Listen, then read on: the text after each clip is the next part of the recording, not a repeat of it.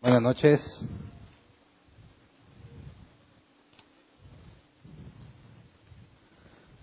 Acompáñenme por favor a Génesis capítulo 21, versículo... Ya lo moví aquí, ¿qué versículo era? 21... Mmm...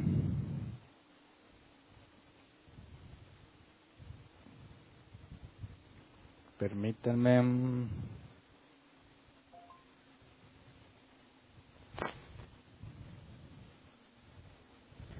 31.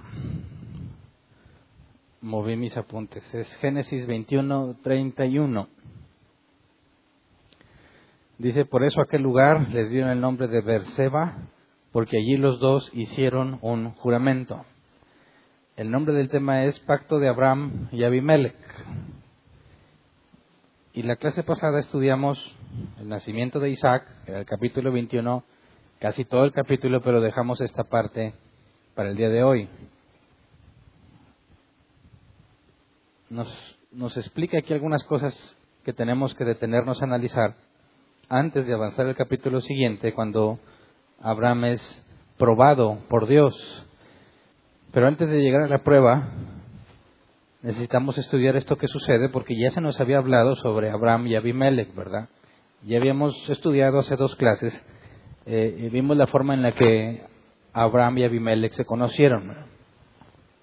Abimelech vive en tierra filistea y vimos que Dios intervino eh, para que Abimelech no adulterara inconscientemente con Sara, esposa de Abraham, después de que Abraham mintiera diciendo que, bueno, omitiera la verdad al no especificar que Sara era su esposa y solamente dijo que era su hermana.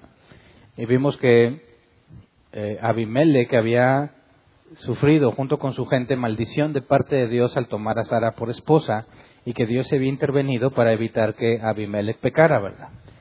Y después vimos que Dios dice que Abraham es profeta y es la primera vez que se menciona un profeta en la Biblia. Y vimos que Dios dejó en claro que Abraham no tenía nada que mereciera ese, ese nombramiento, ¿verdad? Porque lo humilla ante todos, eh, exponiéndolo a la vergüenza cuando Abimelech lo llama para confrontarlo del por qué mintió. Y lo último que supimos, vamos a Génesis 20, versículo 14 y 15, es que dice, Abimelech tomó entonces ovejas y vacas, esclavos y esclavas, y se los regaló a Abraham. Al mismo tiempo le devolvió a Sara, su esposa, y le dijo, mira, ahí está todo mi territorio, quédate a vivir donde mejor te parezca. Le dio regalos en compensación por lo que sucedió, aunque la culpa había sido de Abraham, ¿verdad? Pero como era profeta de Dios, Abimelech está quedando bien con Dios por medio de Abraham.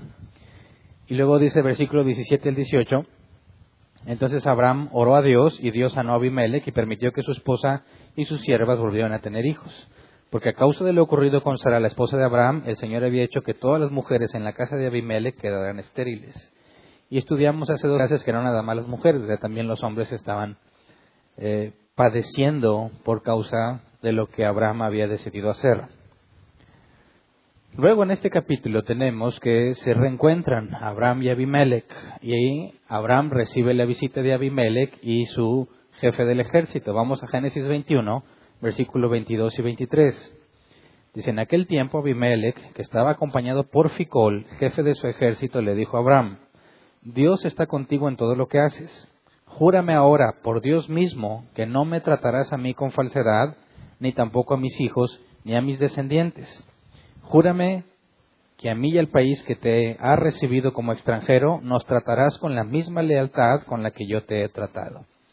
Y bueno, eh, ¿Qué nos dice este pasaje? ¿Qué nos hace entender este pasaje? Moisés registra, obviamente, inspirado por el Espíritu Santo, registra este, estos acontecimientos y nos deja ver que Abimelech teme por su país, teme por su bienestar. Así que decide hacer un pacto con Abraham porque se ha dado cuenta de que Dios está con Abraham en todo lo que hace, ¿verdad? Ahora, para que un rey se preocupe por un visitante en su tierra, tiene que haber un factor, ¿verdad?, que lo haga preocuparse, y es que recordemos que Dios había jurado que engrandecería a Abraham, lo enriquecería, enriquecería y lo haría famoso. Entonces, cuando Abimelech está preocupado por su futuro, al ver cómo Dios ha bendecido a Abraham, nos lleva a entender que Abraham tiene muchísimo, tiene muchísimas propiedades, tanto que hace que un rey se preocupe por el bienestar de toda su gente. Dios ha prosperado abundantemente a Abraham, y al ver esa prosperidad, porque no nada más era en animales, ¿verdad?, sino en los siervos que tenía que comprar, los esclavos se compraba para mantener todo su, todos sus ganados y mulas y camellos y todo lo que se usaba en aquel entonces, mantenerlos bien atendidos. Imagínate cuántos pastores necesitaría para sacar a pastorear sus rebaños. Era realmente algo grande ese Abraham y tenía muchísima gente. Así que imagínate, habrá pensado Abimele, ¿qué pasa si Abraham decide atacarnos? ¿Qué pasa si Abraham decide que ya no quiere ser extranjero y que reclame la tierra para él? Y lo más grave de eso es que Dios está con Abraham. Es decir, ¿quién podría impedir, desde la perspectiva de Abimelech, dado que Dios siempre está con Abraham, quién podría impedir que Abraham los atacara? Ahora, obviamente, no entiende muy bien este asunto de cómo es Dios, ¿verdad? Y que Abimelech piensa que Abraham pudiese hacer uso de la bendición que Dios le da para hacer algo en contra de ellos. Aparentemente aquí no hay ninguna razón que lleve a Abimelech a dudar de Abraham y que lo motive a hacer un pacto. Pero está preocupándose por su futuro, ¿verdad? Por el futuro del país. Y bueno, dice Génesis 21, 24 al 25. No, espérame, antes de eso, mejor vamos a Éxodo 1, 8 al 11. Éxodo 1, 8 al 11. Quisiera que viéramos el contraste entre la decisión de un, del rey de Egipto y la decisión de Abimelech, rey de esa tierra filistea. Dice Éxodo 1, 8 al 11. Pero llegó al poder en Egipto otro rey que no había conocido a José y le dijo a su pueblo, cuidado con los israelitas, que ya son más fuertes y numerosos que nosotros. Vamos a tener que manejarlos con mucha astucia. De lo contrario, seguirán aumentando y si estalla una guerra, se unirán a nuestros enemigos, nos combatirán y se irán del país.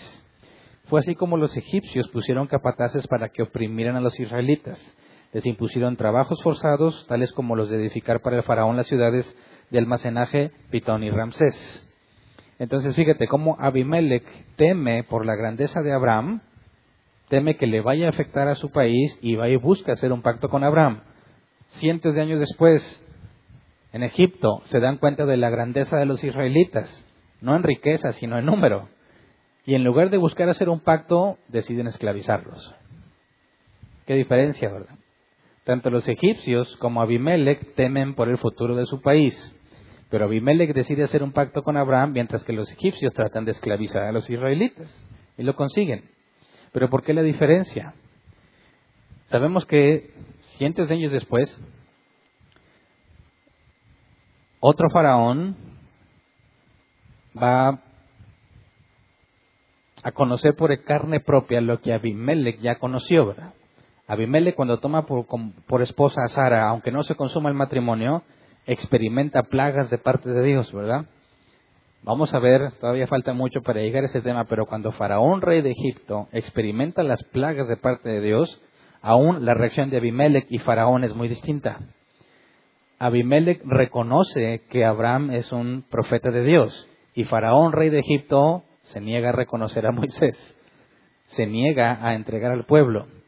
Sabemos que la escritura aclara que es Dios quien endurece el corazón de Faraón, ¿verdad? Y no los deja ir.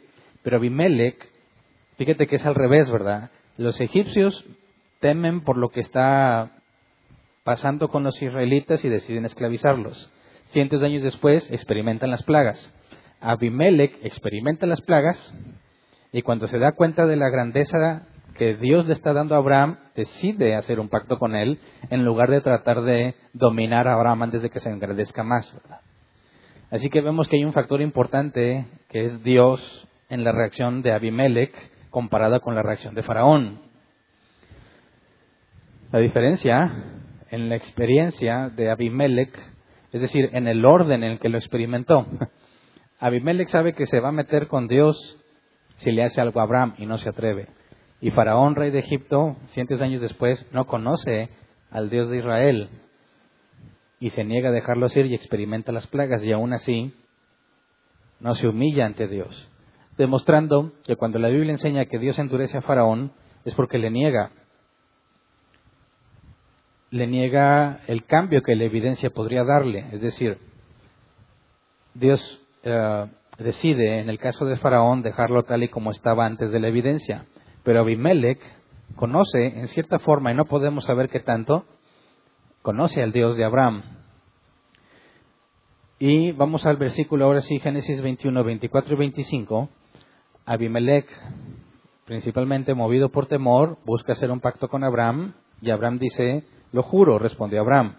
Luego Abraham se quejó ante Abimelech por, por causa de un pozo de agua del cual los siervos de Abimelech se habían apropiado.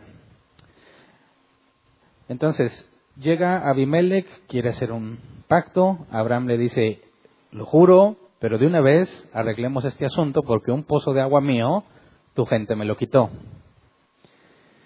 Esto podría darnos a entender que Abimelech ya se estaba acercando a raíz de este conflicto, ¿verdad? No sé si estaba tratando de evitar un problema. Pero la respuesta de Abimelech, en el versículo 26, cuando dice, pero Abimelech dijo, no sé quién pudo haberlo hecho, me acabo de enterar, pues tú no me lo habías dicho. Dado que en el contexto no hay nada que indique que Abimelech miente, entonces la motivación de Abimelech no es evitar un conflicto por lo que sucede con ese pozo, sino realmente está pensando en el futuro. Por eso es que yo pongo el antecedente de que Abimelech, conociendo a Dios por lo que hizo en él y en todo su pueblo al tomar a Sara por esposa, no se atreve a hacer daño a Abraham y busca hacer un pacto de paz. Es algo sabio, ¿no crees? es la forma de evitar un conflicto entre ellos, pero Abraham, aprovechando la situación, deja ver que hay un problema. Uno de mis pozos me lo quitó tu gente, le dice Abimelech. Abimelech dice, yo no sabía, ¿verdad? Pero en aquel entonces por la, región árida de esos lugares, un pozo de agua sería algo muy valioso, ¿verdad?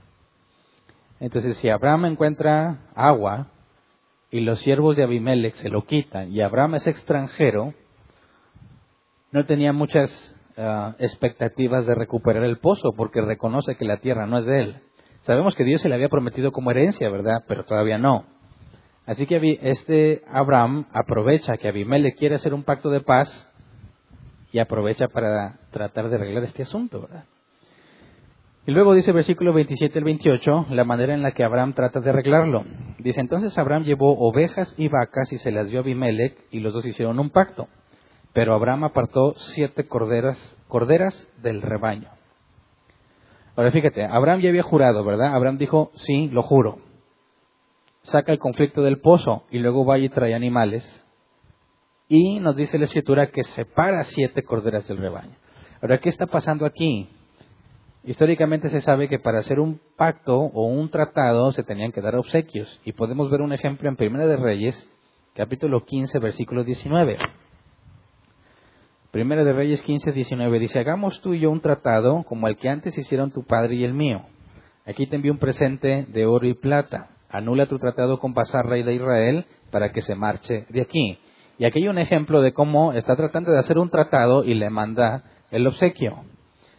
Si este, eh, si esta parte que recibe la oferta y se le ofrece un regalo, si la acepta, indica que acepta el compromiso. Entonces, no bastaba con verbalmente decir yo juro, sino que para que el juramento fuese validado, se tenían que presentar obsequios. Así que fíjate, Abraham dice, yo juro, pero tengo el problema con un pozo. Abimelech dice, no, pues yo no sé nada. Así que Abraham trae animales, pero separa siete corderas. Es decir, se asegura que esas siete no formen parte del obsequio que traería a causa del juramento que hizo, ¿verdad? Abraham está diciendo, estos animales son por el juramento que vamos a establecer, pero hay siete aparte que no son parte de ese regalo. Y dice, versículo 29 y 30. Abimelech se da cuenta, ¿verdad? Que le trae todos los animales, pero Abraham separa siete. Dice, por lo que Abimelech le preguntó, ¿qué pasa? ¿Por qué has apartado esas siete corderas? acepta estas siete corderos, le contestó Abraham, ellas servirán de prueba de que yo cavé este pozo. Entonces, ¿qué es lo que está haciendo Abraham aquí? Está diciendo, el juramento que me pediste lo acepto y aquí va el obsequio. Pero estas siete son otro obsequio por otro compromiso. ¿Qué implica esas otras siete? Dice, ellas servirán de prueba de que yo cavé este pozo. Es decir, si tú aceptas esas siete, reconoces que el pozo es mío. Y si el rey lo reconoce, sus siervos van a tener que ceder y regresar el pozo a Abraham. Entonces dice versículo 31-32, por eso a aquel lugar le dieron el nombre de Berseba, porque allí los dos hicieron un juramento. Después de haber hecho el pacto en Berseba, Abimelech y Ficol, jefe de su ejército, volvieron al país de los filisteos. Ahora, la palabra Berseba en hebreo es una palabra compuesta por Beer y Sheba. Beer es pozo y Sheba es siete. Así que la palabra Berseba es pozo de los siete. El pozo que estaba en conflicto y las siete corderas que entregó como obsequio, sellando el pacto, el juramento que atestigua que el pozo es de Abraham. Así que Abraham le pone nombre al pozo de manera que no vuelva a tener conflicto. Este es el pozo de los siete. ¿Por qué el pozo de los siete? Porque Abimelech aceptó siete corderas, indicando que el pozo es de Abraham, ¿verdad? Entonces Abraham pues listillo desde chiquillo, ¿verdad? Está buscando la manera de evitar el problema en el futuro. Son muy codiciados los pozos y Abraham se asegura de que vienes a pedirme paz, bueno, aquí hay algo que puede afectar la paz, pero se soluciona si de aceptas que es mío, ¿verdad? Entonces Abraham aprovecha muy bien la situación. Después de eso, versículo 33 y 34 dice, Abraham plantó un tamarisco en Berseba y en ese lugar invocó el nombre del Señor el Dios eterno, y se quedó en el país de los filisteos durante mucho tiempo.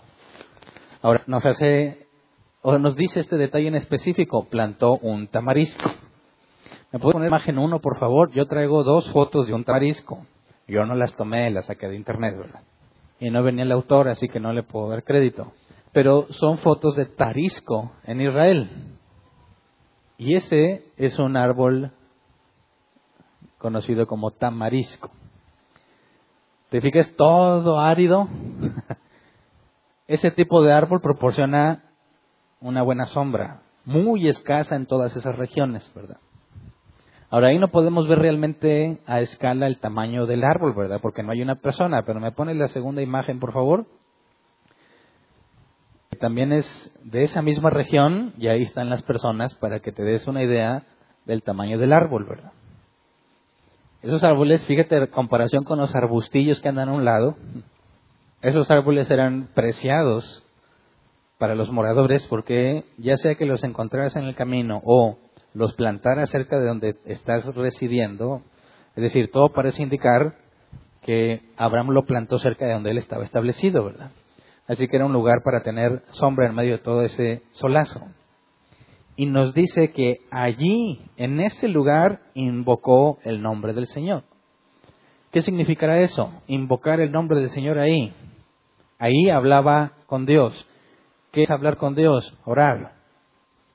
Entonces Abraham plantó ese árbol y a ese lugar iba y oraba.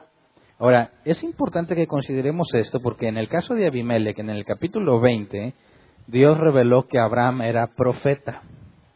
¿Y cuál es la función de un profeta? Hablar lo que Dios ha dicho a los hombres, ¿verdad? Entonces, si Abraham es profeta y en ese lugar invocaba el nombre del Señor, ¿qué, crees que pasaba en ese, en ese lugar específico? Seguramente no nada más Abraham oraba a solas, sino que lo usaba como un lugar donde hablaba de Dios.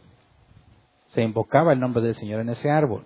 Entonces, parece indicar que nos está haciendo ver, dado que ya se nos acaba de revelar hace poquito que Abraham era profeta, y en ese árbol se invoca el nombre del Señor, muy seguramente no lo hacía él solo ahí. Nos daría un antecedente de los filisteos conociendo al Dios de Abraham. Filisteos, los que en un futuro vamos a ver que van a ser archienemigos de los israelitas, ¿verdad? Es decir, cuando estudiamos o, veamos en un futuro no muy lejano la guerra entre Israel y los filisteos. Los filisteos son idólatras y odian a los israelitas y algunos lleva a pensar que siempre han sido así toda la vida y que Dios simplemente nunca tuvo un acercamiento con ellos. Pero al ver este tipo de pasajes, nos lleva a ver que Dios se había acercado a los filisteos mucho antes de eso. Y no podemos saber que tantos filisteos hayan invocado con Abraham el nombre del Señor, pero Dios nunca, no podemos asegurar que Dios los dejó aparte y que no le importó a los filisteos. Desde ese entonces vemos que está Abraham invocando el nombre del Señor en tierra filistea. Ahora, hay otro detalle importante que nos dice que se invoca el nombre del Señor, el Dios eterno. Y es la primera vez que se menciona a Dios como eterno. Y quisiera que viéramos la manera en que en la historia de Abraham, Abraham ha conocido distintos atributos de Dios. Por ejemplo, Génesis 14, 22. Dice, pero Abraham le contestó, he jurado por el Señor, el Dios altísimo, creador del cielo y de la tierra. Abraham habla de Dios como el Dios supremo, el altísimo, el creador de todo. Y está jurando con alguien, ¿verdad? Que no necesariamente conoce al Dios único, alguien que seguramente tiene el concepto de muchos dioses. Así que Abraham se expresa de Dios de una manera que el que tiene más dioses entienda que el que está sobre todo es el Dios de Abraham, ¿verdad?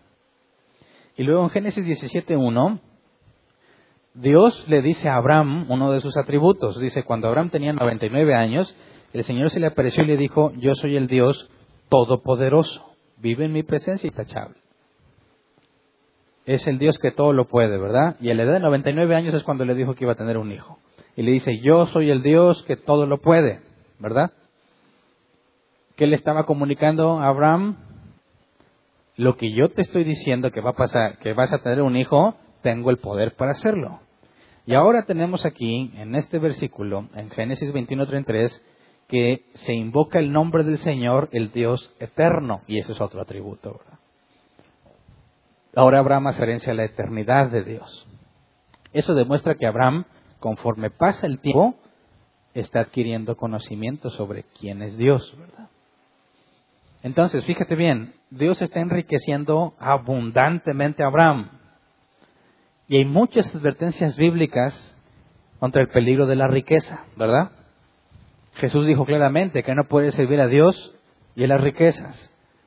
Jesús dijo que es más difícil que un rico entre el reino de los cielos que un camello pase por el ojo de una aguja. Sin embargo, aquí tienes a Abraham exageradamente enriquecido, que hace temer a un rey y a todo su pueblo, y sin embargo destina un lugar, que es un árbol, no sé cuánto tiempo le tomó crecer para beneficiarse de su sombra, pero define un lugar donde invoca el nombre del Señor. Y viendo que es profeta, seguramente tuvo que haberle comunicado a otros lo que él ha aprendido sobre Dios. Esto nos lleva a recordar Eclesiastés capítulo 5 versículo 19 que dice, además, a quien Dios le concede abundancia y riquezas, también le concede comer de ellas y tomar su parte y disfrutar de sus afanes, pues esto es don de Dios. Si tú lees a Eclesiastés, sobre todo el capítulo 6, habla que también hay gente a la que Dios le da riqueza, pero no le da la capacidad de disfrutar de ellas. Así que vemos que la riqueza en sí misma no es el problema, sino de dónde viene. Tienes a Abraham muy enriquecido y, aún así, invocando el nombre del Señor. Las advertencias que Jesús hizo y que Proverbios y Eclesiastés hacen sobre la riqueza, a Abraham no le afecta. ¿Por qué? Porque es Dios quien lo está enriqueciendo. Y si Dios te enriquece, Él te da la capacidad para disfrutar lo que tienes. Porque muchos enriquecidos no pueden disfrutar lo que tienen. Aparentemente lo disfrutan, pero viven angustiados por proteger lo que tienen. O por protegerse ellos a causa de lo que tienen, ¿verdad? Pero en el caso de Abraham podemos ver claramente que Dios está en control de todo y que Abraham invoca el nombre del Señor. Es un don de Dios, pero al punto que quiero llegar es cuando la Biblia nos enseña que Abraham ya tuvo Isaac, ¿verdad? y Dios aún así lo sigue enriqueciendo cada vez más, vemos que Dios ha capacitado a Abraham para no confiar en sus riquezas, sino confiar en Él. Y de hecho el capítulo que sigue, que si Dios quiere vemos el otro miércoles, Dios prueba a Abraham. La historia que hemos recorrido con Abraham ha sido una historia de capacitación, ¿verdad? Dios le ha permitido cometer errores, Dios le ha enseñado que con su poder puede confiar en Él. Dios le ha dado muchísimo y vemos que Abraham confía en Dios y llega la prueba máxima. Pero, lamentablemente, cuando muchos cristianos leen estas historias, llegan a la conclusión de que esta, según ellos, es una promesa de la cual se pueden apropiar. Dicen, Abraham era hijo de Dios y yo también. Dios enriqueció a Abraham, entonces, dicen, a mí también. Y eso es un grave error.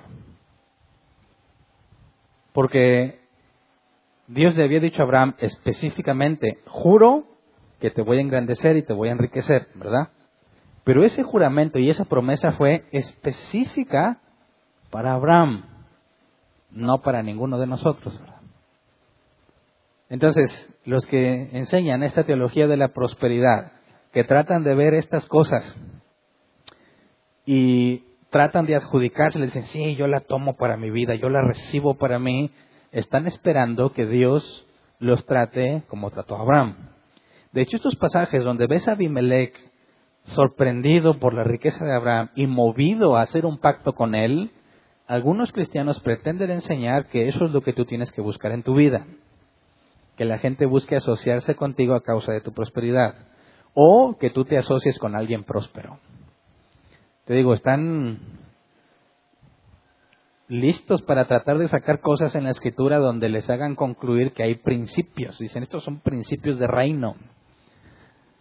Abimelech pacta con Abraham y Dios había dicho que cualquiera que bendiga a Abraham, Dios lo bendeciría. ¿Y qué está haciendo Abimelech?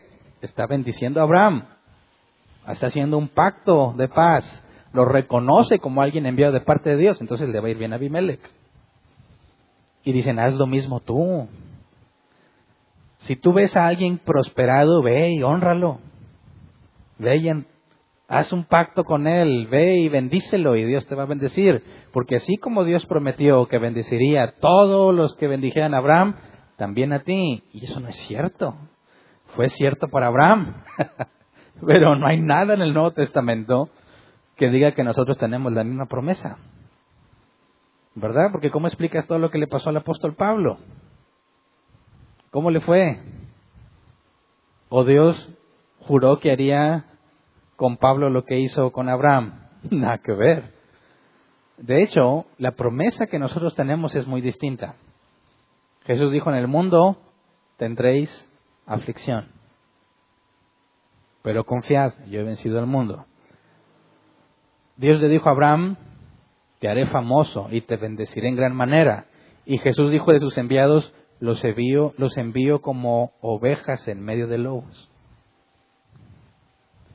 Mientras Dios le dice a Abraham, te haré famoso, Jesús dijo a los suyos, los perseguirán y los odiarán por causa mía. ¿Te das cuenta del enorme contraste entre las promesas específicas que Dios le hizo a Abraham y lo que Jesús dijo que sucedería con, los, con sus discípulos? Es abismal la diferencia, ¿verdad?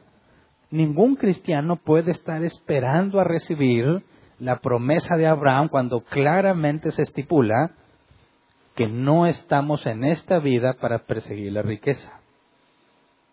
Que es mejor entrar tuerto al reino de los cielos que entrar cojo o manco al reino de los cielos.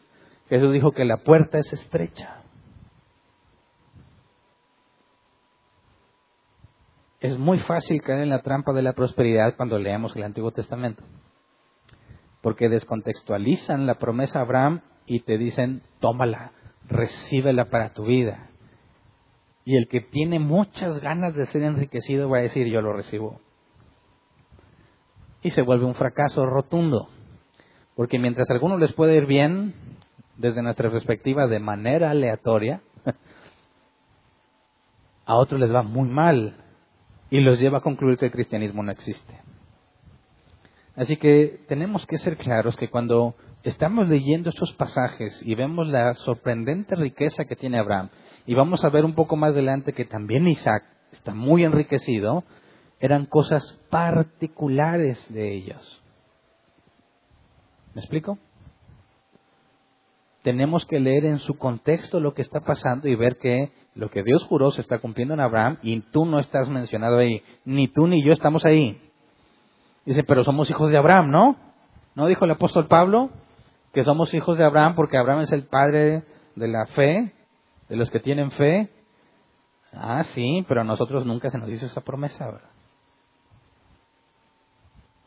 Entonces, cuando empezamos a estudiar estos pasajes y vemos que Abimelech hace un pacto con Abraham, no hay nada que tú tengas que imitar de ellos. ¿Me explico? Tú podrás ir a regalar lo que quieras a alguien que está prosperado y eso no significa que a ti te va a ir bien. Tú podrás reclamar y orar y decirle, Dios también a mí, dame la bendición de Abraham y eso en nada obliga a Dios a bendecirte. Nuestro enfoque nunca debe ser la riqueza material, porque Jesús dijo que buscáramos las riquezas de ahí arriba. Jesús nos pone enfrente una promesa muy distinta, el reino de los cielos. A Abraham se le habló, se le habló de tierra física, ¿verdad? Heredarás esta tierra. A nosotros se nos ha prometido el reino de los cielos. Alguno puede decir, ah, pero pues, está más chida la promesa de Abraham, ¿no? Pero pues a mí que en el mundo tendréis aflicción no es muy inspirador. Los envío como ovejas en medio de lobos, no, no me anima. Sí, pero no se compara lo que Jesús habló sobre lo que nos espera y lo que Abraham alcanzó a saber que venía. Claro que la misma promesa, a fin de cuentas, eh, en lo espiritual, la salvación es la misma para nosotros que para Abraham, pero a Abraham se le ocultó toda esa información. A Abraham no se le reveló nada de eso. Nosotros sí. Sí, Abraham vio teofanías, ¿verdad? Vio a Dios. Nosotros vimos la imagen de Dios, que es Cristo. Nosotros conocemos en mucha mayor medida a Dios por medio de la Escritura que lo que Abraham alcanzó a hacer. Tenemos muchísima más información sobre los planes de Dios que lo que Abraham alcanzó a conocer. Así que no hay nada que envidiarle a Abraham en ese sentido. No hay nada que anhelar de la promesa de Abraham cuando tenemos promesas mucho más claras y en cierto sentido mayores que la tierra y la riqueza que se le entregó a Abraham. ¿Me explico? Ahora eso no significa que Dios pueda enriquecer a algún cristiano. Claro que Dios puede enriquecer a quien Él le plazca. Así que tampoco se trata de que busquemos ser pobres. La Biblia no dice que los cristianos van a ser pobres. Nos pone el ejemplo en el caso de Pablo, que sabe estar en la escasez y en la abundancia. Dice, todo lo puedo en Cristo que me fortalece. Nuestro enfoque y nuestro llamado no es buscar la riqueza material, sino permanecer firmes y fieles a la predicación del Evangelio. Entonces tengamos cuidado que cuando leamos esto, no empieces internamente a decir, ay, sí, yo lo quiero. Yo quiero que la gente me venga enriquecido. A mí me decían que así como Abraham impactó la sociedad, yo también tenía que impactar la sociedad. Y pero pues yo no apantallaba a nadie, no impactaba a nadie. Y eso te lleva a tratar de fingir una vida que no tienes con tal de lograr impactar a alguien, ¿verdad? Y dices, no, pues aquí no hay muchos a quien puede impactar, pues vas y buscas a otros que estén un poco más amolados que tú y ahí los impactas. Pero pues nomás te estás haciendo tonto tú mismo porque es falso lo que aseguras tener. Entonces, lo que quisiera que viéramos es que Ahora yo no le puse vibrador mi teléfono. Quisiera que viéramos que todo esto que ha pasado con Abraham es un antecedente para dejar en claro lo que vamos a ver la próxima clase. Abraham ha crecido en conocimiento, seguramente ha crecido en santidad. Abraham vemos que confía en Dios, ha experimentado el poder de Dios en su vida, ha visto la destrucción de Sodoma y Gomorra, conoce que Dios es un Dios justo. Vio el poder que tiene para intervenir en la vida de los hombres sin importar lo que los hombres han decidido. Dios interviene para que sus planes permanezcan. Intervino en Abimelech, intervino en el rey de Egipto la primera vez que mintió sobre su esposa Sara. Todo esto todo este caminar, desde los 75 años que salió a los 100 años que tiene en este punto, ha estado creciendo en el conocimiento de Dios. Todo eso lo va a llevar a enfrentar la prueba máxima. Cuando Dios le dice, ofrece a tu hijo Isaac. Y es importante que lo tengamos en cuenta antes de analizarlo, porque no fue algo repentino. Es decir, Abraham no era un recién convertido de 75 a 100 han pasado 25 años de caminar viendo el poder de Dios, las promesas de Dios y su fidelidad.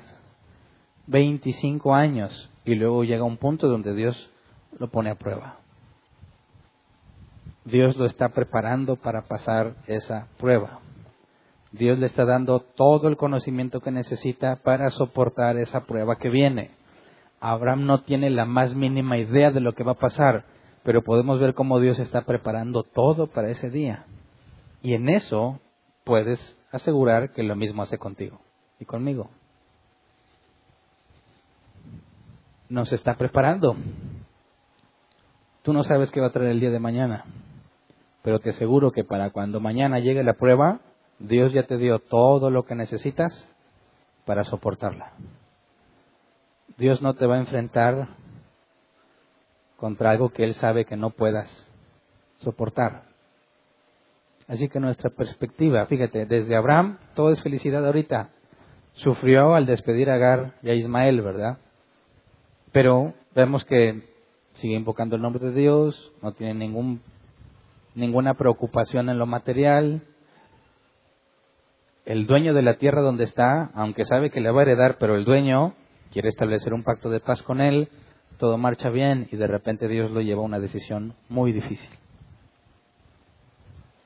Eso sí es constante en la vida de los hijos de Dios.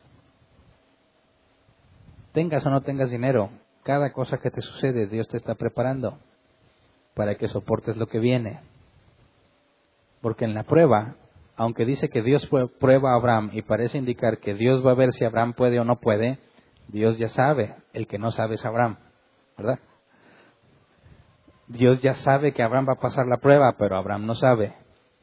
Y tú y yo nos vamos a enfrentar a cosas donde no sabes si vas a pasar. Pero si Dios te enfrenta a eso es porque Él ya sabe que vas a pasar. Porque ya te preparó y ya tiene todo organizado para que permanezcas firme. ¿Y qué pasa cuando no permaneciste firme? También eso estaba planeado. Ese tropiezo como Abraham en Egipto, como Abraham en tierra filistea, mintiendo por salvarse el pellejo, esas caídas también fueron programadas. Nuestras caídas también fueron programadas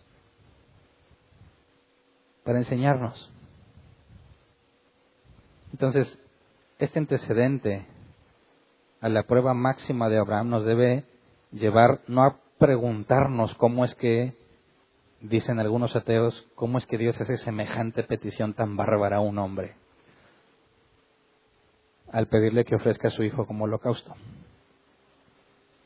Sino que Dios le está pidiendo algo particular a una persona que tiene 25 años caminando con él. 25 años. ¿Cuántos años tienes de cristiano tú? ¿Quién tiene 25 o más? Uno dos. Bueno, ¿quién tiene 20, de 20 a 25? De 15 a 20, uno. De 10 a 15, de 5 a 10, de 1 a 5, la mayoría está entre 1 y 5. Cuando veamos la prueba Abraham, ten en mente eso. 25 años caminando con Dios. Eso nos debe llevar a entender un contexto muy distinto del que la mayoría de la gente entiende. Un Dios que le... Y me quiero adelantar un poco porque Dios en el hebreo, cuando le dice a Abraham, ofrece a tu hijo, en el hebreo dice, usa una frase que es una petición respetuosa, que se puede traducir con un por favor. Por favor ofrece a tu hijo. No es una instrucción fría, sino que le habla a su hijo, a un amigo de Dios. Y eso nos debe llevar a entender que cuando nosotros caminamos con Dios y empiezas a conocerlo cada vez más, tenemos que dejar de ver a un Dios que simplemente da órdenes. Dios ordena esto y tú obedeces. Esa imagen es, es, es ajena a la figura bíblica de un padre pidiéndole algo a un hijo por favor ofrece a tu hijo. Tiene mucho que explicarnos en la forma en que Abraham entiende lo que Dios le está pidiendo. Muchos visualizamos a Abraham como un hombre totalmente confundido cuando Dios le pide eso, angustiado por lo que va a pasar, sufriendo porque va a matar a su hijo. Pero en el contexto no habría nada que te lleve a concluir eso porque Dios se ha revelado a Abraham. Entonces, fíjate cómo esta pequeña historia entre el pacto de Abraham y Abimelech está escrita por un propósito. Está escrita justo antes de la prueba máxima de Abraham para dejarte ver que Dios ya le cumplió todo lo que le había dicho. ¿Verdad? De lo que le prometió, lo único que falta era la tierra que heredaría, pero Dios ya, le había revelado desde el capítulo 15, si no me equivoco, que faltaba todavía cientos de años para que la tierra pudiera poseerla a sus descendientes. Así que desde la perspectiva de Abraham, en su periodo de vida ya tiene todo lo que Dios le había dicho que iba a tener. Y Dios le va a pedir a su hijo. Pero no voy a entrar en ese tema hasta el miércoles, ¿verdad? Así que en estas cosas pequeñas pongamos atención, no caigas en la trampa de la teología de la prosperidad, no trates de adueñarte promesas que no son tuyas, lee en el contexto, lee lo que corresponde a Abraham y como Dios trata a Abraham para hacerlo crecer, eso sí es para ti para mí. Eso nos revela el carácter de Dios, la forma en la que Dios trata con sus hijos, indistintamente si te da riquezas o no. ¿Verdad? Y cuando venga la prueba para ti, como ha venido en los distintos casos de Abraham, Dios ya hizo lo necesario para que pases por esa prueba, sin ser destruido, que esa es la promesa que tenemos, ¿verdad? que Dios no nos dará una prueba que no pueda soportar. Eso significa no que, no van a pasar cosas difíciles, sino que no importa lo difícil que venga, Dios te va a mantener firme, ¿verdad? Vamos a ponernos de pie y vamos a orar.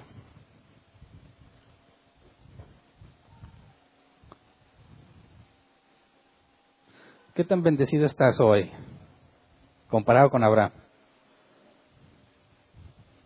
No hablo de lo material. Los que tienen de unos cinco años, ¿qué tanto Dios te ha dejado ver de, Él mismo? Yo tengo 22, si no me equivoco. Y he visto muchas cosas de Él.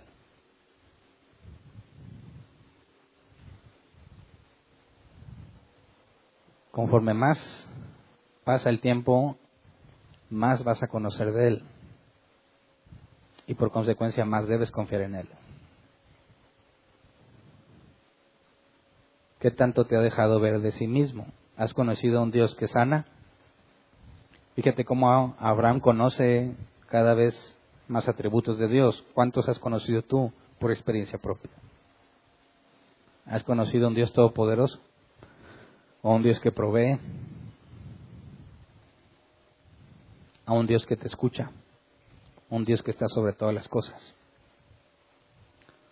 Un Dios de imposibles, Dios de la suerte en el sentido de que aunque las cosas parecen azar, te ha permitido ver que Él siempre estuvo en control. Y mientras la gente dice suerte, sabemos que Dios está por encima de la suerte. ¿Qué tanto has aprendido? ¿Y qué tan agradecido estás con lo que aprendiste? Digo, podrías tener dificultad económica, pero eso qué? Nada de eso nos llevamos, ¿verdad? Eso te lo pueden robar, lo puedes perder, pero lo que has aprendido, eso nadie te lo quita. Así que pidámosle a Dios que nos prepare en el sentido de no ser sorprendidos cuando la prueba nos afecte. No ser sorprendidos cuando Dios decide quitar en lugar de dar. No ser sorprendidos cuando Dios permite enfermedad, incluso cuando permite la muerte. Confiar en que Él nos prepara todos los días, aunque no nos demos cuenta, aunque no estemos conscientes, cada cosa que nos pasa viene de parte de Él para prepararte. Y eso nos debe motivar a vivir agradecidos. Abraham ni se imagina lo que está a punto de pasar. Y en ese punto ni le angustia. Y eso es lo que debemos buscar. Que si este día tuviste lo necesario, para comer, para vestirte y donde vivir, Dios fue bueno contigo.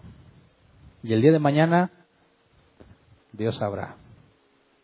Si viene algo bueno, que nos dé la capacidad de disfrutarlo. Si viene algo desde nuestra perspectiva malo, confiamos en que Él nos mantendrá en pie. ¿Verdad? Así que vamos a orar. Señor, permítenos aprender con lo que nos has mostrado de Abraham Permítenos aprender, Señor, que la gloria es solo tuya. Nos has mostrado, por medio de tu palabra, que no había nada especial en Abraham, que Abraham fue cobarde varias veces, que Abraham dudó de ti, que Abraham pensó que tú eras injusto y trató de negociar contigo que salvaras al inocente, que Abraham dudó de tu poder cuando le dijiste que tendría un hijo, cuando se se rió pensando que era imposible. También podemos ver que Abraham conoció que era necesario despojarse de cosas, despedirse de personas como lo hizo con Agar e Ismael. Tú le enseñaste que él podía también dar libremente como lo hizo cuando invitó a los extranjeros sin saber que eras tú, Señor, y los dos ángeles. Hemos visto, Señor, cómo tú fuiste tratando con Abraham, cómo lo fuiste preparando. Y eso es lo que queremos que nos permitas tener en nuestra conciencia, fresco, constante, y podamos ver nuestras vidas, Señor,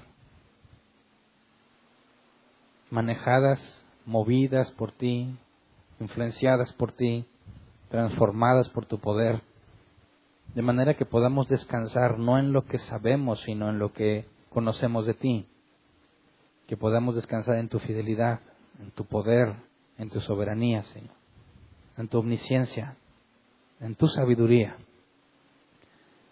Enséñanos a vivir de manera congruente, Señor, para que no importe lo que nos pase, invoquemos tu nombre, pero no solos, sino que también hablemos a otros de ti. Nos vaya bien, nos vaya mal, que aprendamos a confiar en ti, Señor. Y que cuando nos vaya bien, los que nos conocen puedan ver que tú nos guardas en humildad. Y cuando nos vaya mal, que la gente pueda ver que tú, a pesar de nuestros errores, nos sostienes porque eres fiel. De manera que el mérito no sea nuestro, nunca. Que las personas puedan tener en claro nuestra condición humana y depravada para que la gloria sea tuya, Señor. Que así como que estaba consciente de tu grandeza y no la de Abraham, que cualquiera que nos conozca puede tener la misma, el mismo conocimiento o entendimiento de Dios por medio de nosotros. Que ninguno de nosotros reciba gloria porque no le corresponde. Así como dejaste en claro que Abraham cometía errores y aún así lo elegiste, Concédenos, Padre, nunca quedarnos con tu gloria, sino que sea igual que con Abraham, que la gente vea con claridad que estamos llenos de errores, pero que tú eres fiel, que tú eres grande. No nosotros, sino tú, Señor. Que tú eres bueno y no nosotros. Que a pesar de nuestras caídas y nuestros defectos involuntarios, porque queremos agradarte, Señor, pero seguimos tropezando, que a pesar de eso, la gente pueda verte a ti, Señor, engrandeciéndote a través de nuestras vidas, dejando en claro que no somos nosotros, sino tú, Señor, el que tiene poder. Eres tú el que elige, Señor, incondicionalmente, que seamos la evidencia de eso. Y sobre todo, enséñanos, Padre, a confiar en ti sobre todas las cosas. No importa la situación que nos enfrentemos, que en los días buenos confiemos en ti, reconociendo que tú nos los has dado, y los días malos también. Confiemos en ti, reconociendo que esos días también vienen de parte tuya. Para que no seamos movidos, Señor, para que no seamos presa fácil de los que hacen falsas promesas, falsas promesas usando la escritura. Para que no deseemos o codiciemos lo que otro tiene, Señor, sino que aprendamos a vivir con contentamiento de manera que podamos estar agradecidos en todo lo que haces, Señor.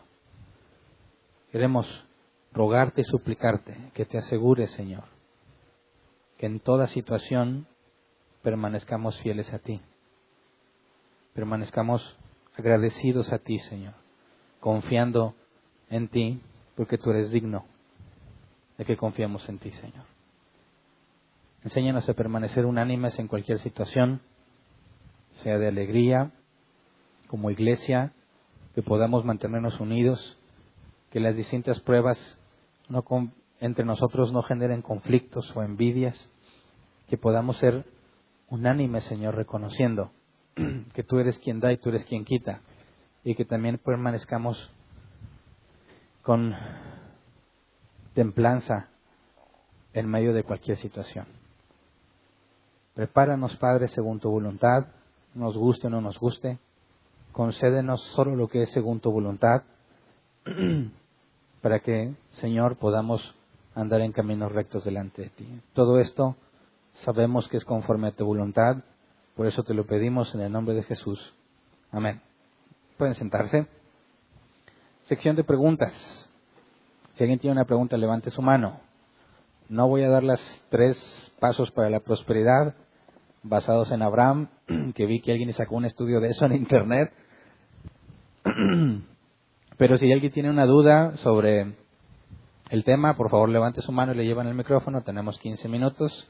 Igual en línea. Primero respondemos preguntas aquí y después lo que resulte en línea. ¿Ok? ¿Alguien tiene una pregunta?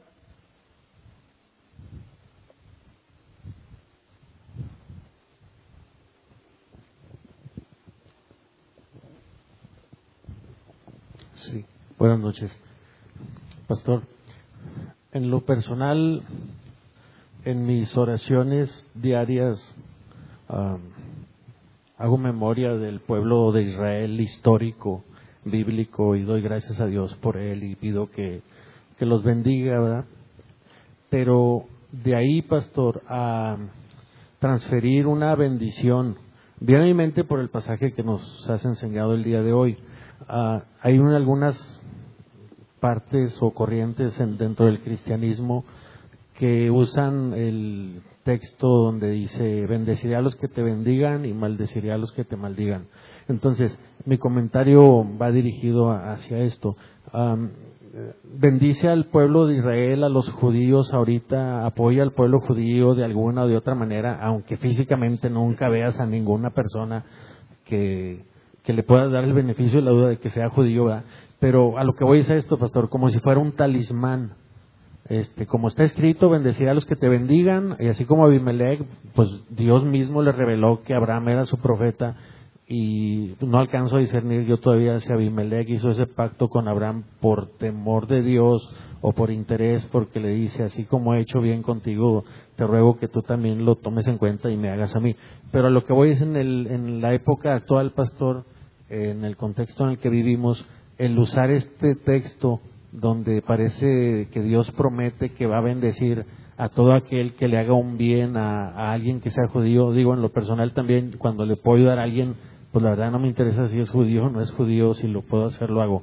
Pero, ¿qué opinión tienes, pastor? ¿Podemos hacer, como algunas personas lo hacen, extensiva esa parte de la Biblia, de la Escritura, al, al tiempo actual y pensar que todo bien que le haga a alguien que dice ser judío, ay, pues no que me vaya a sacar la lotería, pero pues está escrito y Dios dijo que si yo lo bendigo, aunque no sea él Abraham, ¿verdad? Este, Dios me va a bendecir de alguna u otra manera. ¿Qué- ¿Cuál es nuestro comentario? Bueno, Romanos 9, 10, 11 nos habla sobre eso. Y nos dice que no todo el que desciende de Israel es israelita, ¿verdad?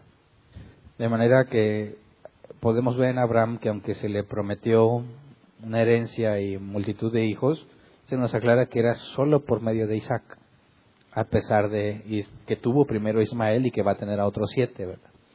Entonces, tratar de generalizar y decir que todo israelita va a ser bendecido por Dios es un error de interpretación, ¿verdad? Porque solamente a los que descienden según la promesa.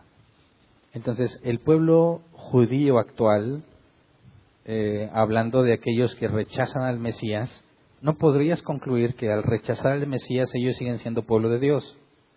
Por eso Romanos 11 nos habla de que fueron puestos en, o fueron endurecidos hasta que entre la plenitud de los gentiles, ¿verdad? Y después Dios restaurará de entre los judíos a los que él ha elegido, cumplirá algunas promesas pendientes que están ahí, pero nunca podríamos, bíblicamente hablando, generalizar de que todo israelita es bendecido por Dios, porque solo aquellos que han sido elegidos van a ser eh, amados por Dios en el sentido de recibir las bendiciones que te llevan eh, por el camino correcto. Porque el hecho de que alguien tenga riquezas o tenga bienestar, no necesariamente eso proviene de Dios para salvación. Puede ser un medio por el cual los deja perdidos en su en sus falsas eh, fortalezas, como dice la Biblia, pensando que están seguros porque tienen, y puede ser señal de juicio. Entonces, no, bíblicamente no puedes generalizar de que tienes que bendecir a los israelitas, menos sabiendo que ellos, en su mayoría, en el contexto israelita, ¿verdad?, que rechazan a Jesús y esperan al Mesías, ellos ni siquiera pueden ser contados como pueblo de Dios. Gracias. ¿Alguien más?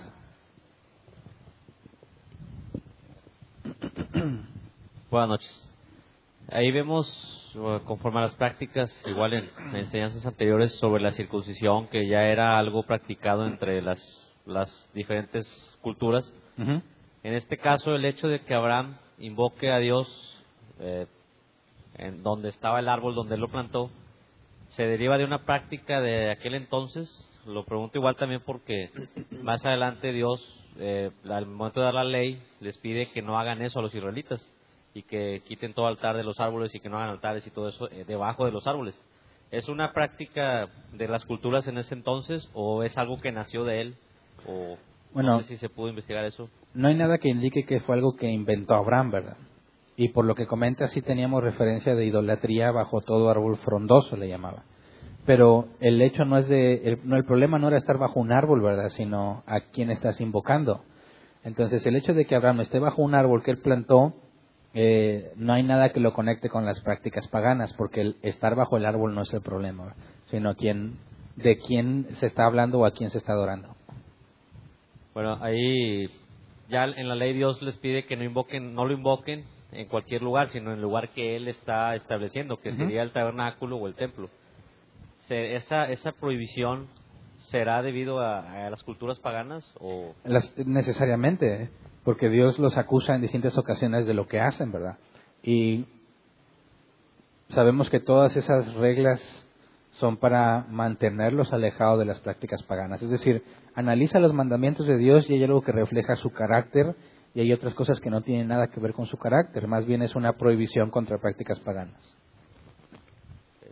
puedo hacer otra. No sé si hay otra pregunta. Acá hay otra.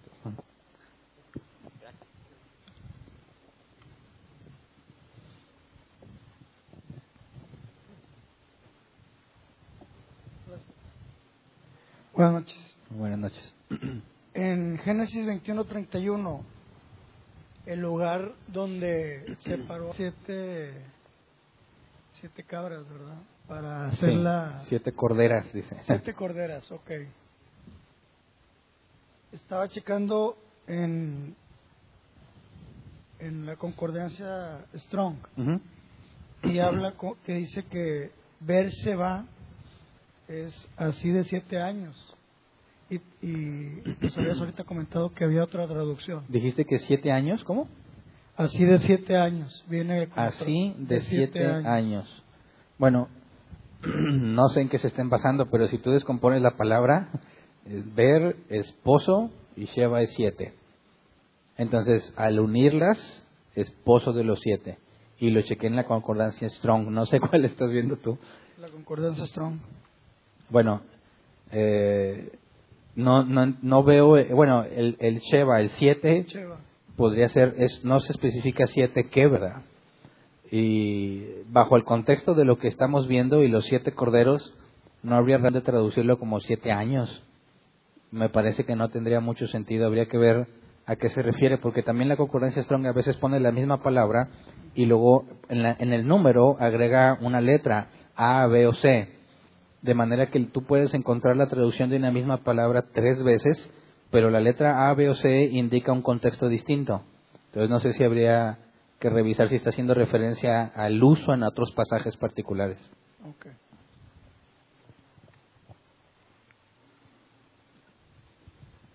¿Alguien más? O si no hay más, regresamos acá donde había otra pregunta. No, ¿verdad? Entonces regresamos ahí otra vez, por favor.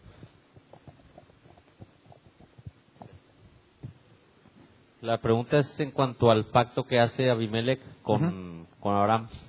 Comenta que no habrá conflicto, o yo así lo entiendo, entre él, su hijo y, bueno, en la NBI se marca como nieto, pero en la mm, Reina Valera se marca su descendencia. Digo, no sé, no, no chequé la palabra original, pero si fuera descendencia sería un pacto, por así decirlo, eterno. Definitivo. Pero si tú ves el capítulo 26, hay algo que parece que, que, eh, indicar que quebrantaron el pacto. Cuando Isaac es muy prosperado en su tierra, lo corren. de manera que el pacto como que lo, lo invalidaron. Y luego ese mismo capítulo 26, ya casi al final, se vuelve a hacer, se vuelve a restablecer y vuelve a decir que el nombre se llama igual Berseba por lo que hicieron. Entonces, eh, aunque lo hayan hecho por quizás todas las generaciones, no, no consulté yo también el, el original, yo tampoco, pero lo quebranta un poquito más adelante la siguiente generación. Sí, más que nada por lo de las guerras que tuvieron contra los filisteos. Digo, ya no se, ya no se siguió la palabra o el pacto se tuvo. Listo, ¿nadie más? ¿En línea tampoco? Ah, sí, en línea, por favor. Sí. Sí, buenas noches. Eh, ok, dice... Ay, se me perdió. Aquí está. ¿Podemos llegar a pensar que la pelea por los pozos de parte de Abraham y otros personajes de la Biblia era por falta de ríos en esas regiones? Sí, lo había comentado, eran regiones muy áridas y encontrar un pozo, sobre todo para el consumo humano y de las bestias, pues era muy valioso. De hecho, en el capítulo 26 pelean con Isaac precisamente por los pozos. Y en ese, en ese capítulo se mencionan varios pozos y se establece el conflicto por luchar quién tiene el dominio de los pozos. Ok. Eh, otra pregunta dice, ¿las siete ovejas que fueron apartadas fueron el número de veces que Abraham y Abimelech repitieron el pacto o no tiene ninguna razón estas siete ovejas? No hay nada en el contexto ahí literal y no encontré referencia histórica a repeticiones. Eh, lo único que encontré en los obsequios que se hacían, ¿verdad? Pero no hay nada que indique el número de los obsequios. Como leí en Primera de Reyes, nada más dice que es un obsequio de oro y plata, pero no se especifica montos ni cantidades. Entonces, eh, en lo que yo encontré en cuanto al contexto histórico, el número 7 en las corderas no representa nada en específico. Ok. Eh, la última dice, ¿Abraham sembró el árbol de tamarisco en señal de pacto con Dios o en señal de pacto con Abimelech? Nada que ver con el pacto con Abimelech. Lo sembró y lo puso como un lugar para invocar al Dios eterno. Es decir, como que lo hizo más pensando en él y en un lugar donde invocar a Dios y nada que ver con el pacto con Abimelech. Con Abimelech y tampoco se establece que esté haciendo un pacto con Dios. De hecho, habría que tener cuidado al decir eso porque en la escritura es Dios el que hace pacto con los hombres, no los hombres con Dios. Dios le- eh, los hombres le pueden hacer promesas a Dios, pero un pacto, eh, bíblicamente hablando, es Dios con los hombres, nunca el hombre para con Dios. Ok, eso es todo lo que hay aquí en línea. Gracias. Bueno, entonces es todo, ¿verdad? ¿Avisos? ¿Hay avisos?